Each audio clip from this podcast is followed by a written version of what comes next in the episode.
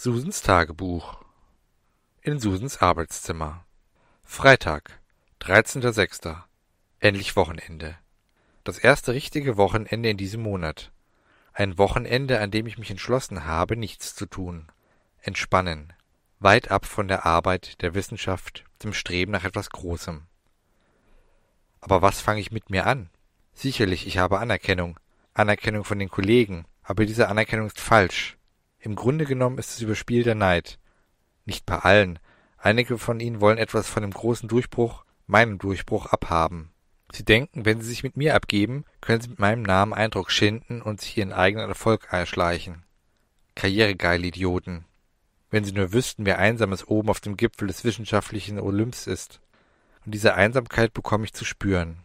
Nein, nicht so pessimistisch ins Wochenende starten. Eigentlich ist Einsamkeit auch etwas Positives. Fern vom Trubel, nur mit mir sein, über das Leben nachdenken. Oh oh, jetzt komme ich wieder auf mein wissenschaftliches Thema. Nein, nicht an die Arbeit denken. Ich werde die Natur genießen. Nicht wissenschaftlich, nur spirituell. Eine Schulter zum Anlehnen, das wäre schön. Nein, ich sagte spirituell, nicht verkitscht romantisch. Das sind bestimmt meine Hormone, die gerade mit mir durchgehen.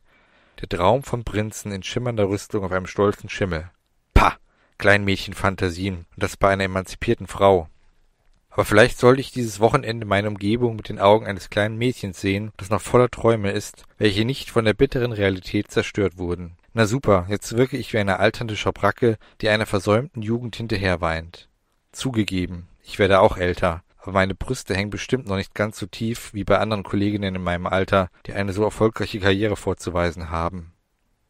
Der erste Eintrag endete hier, Ellen musste schmunzeln. Er war aber auch traurig über den Pessimismus, der in diesen Zeilen steckte. Er sah Susan an. Ihr ging es ähnlich. Sie nickte ihm erneut zu und er setzte sein Vorlesen fort. Samstag, 14.06. Warum fange ich eigentlich wie bei wissenschaftlichen Berichten an? Fehlt nur noch, dass ich die exakte Uhrzeit dazu schreibe. Egal, es ist Samstag und es ist Abend. Das reicht. Heute war ein sehr merkwürdiger Tag. Ich habe ihn mit Gartenarbeit und Spaziergängen im Wald verbracht. Ich war auch mal kurz in dem nächstgelegenen kleinen Ort und habe Proviant gekauft. Ich fühlte mich irgendwie beobachtet. Normalerweise habe ich kein Problem, im Mittelpunkt zu stehen, aber diesmal ich nehme auch nicht an, dass mich jemand erkannt hat, denn die lesen bestimmt keine naturwissenschaftlichen Fachzeitschriften oder waren auf irgendwelchen Fachtagungen. Na super, endlich habe ich mal Zeit zum Abschalten und schon fühle ich mich einsam und verspüre dann auch noch sowas wie Paranoia. Ergänzung. Bin gerade wach geworden. Hab das Gefühl, jemand schaut zum Fenster ständig rein. Und das, wo ich auch noch ganz oben schlafe. Werde mir Gardinen besorgen. Bin in der Küche, hab mir erstmal einen Grog gemacht. Der dritte hat mich beruhigt. Auch wenn ich das Gefühl habe, meine Sachen wären nicht mehr an demselben Platz. Na super, jetzt bin ich eine paranoide, einsame, alkoholkranke Mitte-30erin und kein Mann weit und breit zum Kuscheln oder einfach nur für Sex. Sex, ich weiß schon gar nicht mehr, wann ich das letzte Mal... Oh je, ich bin betrunken. Ich höre jetzt lieber auf. Alan blätterte um, damit er den Rest der Notizen lesen konnte. Er hielt inne, blätterte erneut mehrere Seiten um. Er blickte sorgenvoll zu Susan. Sie sprach, was ist? Wieso lesen Sie nicht weiter? Hm, erwiderte Ellen, ich kann nicht. Was heißt, ich kann nicht? Na ja, im Tagebuch steht nichts mehr. Wie, da steht nichts mehr? Susan stand auf, streckte ihre Hand aus und sah Ellen flehenden und zugleich bestimmenden Blick an. Ellen gab ihr, wenn auch zögerlich, das Buch aus seiner in ihre Hand. Sie blickte hinein. Auch sie blätterte wie wild in den Seiten. Kauderwelsch! Alles wirre Zeichen. Das gesamte restliche Tagebuch ist in wirren Zeichen zu Ende gekritzelt. Ihre Stimme überschlug sich, sie zitterte. Ellen versuchte beruhigend mit sanfter Stimme auf sie einzuwirken, zu relativieren. Vielleicht ist es eine Art von Code. Blödsinn, das ist Kauderwelsch von einer verrückt gewordenen blöden Kuh, meinte Susan verbittert. Ellen sah das Buch mit all den Seiten genauer an. Vielleicht hat jemand anders. Nein, unterbrach Susan ihn. Es ist dieselbe Handschrift.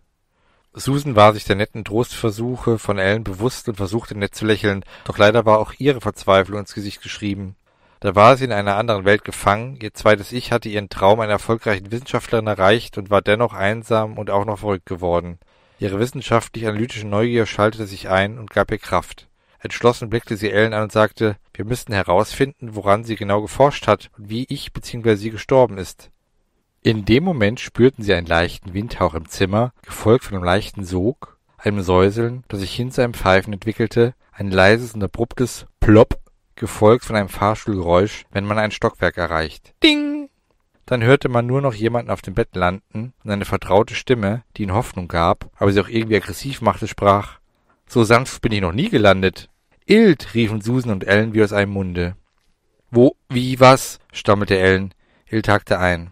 Ganz schön wortgewandt für einen Journalisten. Egal, man bin ich froh, euch zu sehen.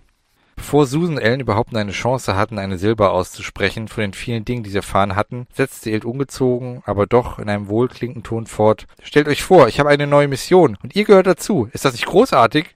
Die beiden konnten und wollten die Begeisterung mit Ild nicht teilen, aber das war Ild anscheinend egal. Sichtlich wohlgelaunt wie ein kleiner Junge in einem Bonbonladen setzte er, ohne eine Antwort abzuwarten, einfach fort.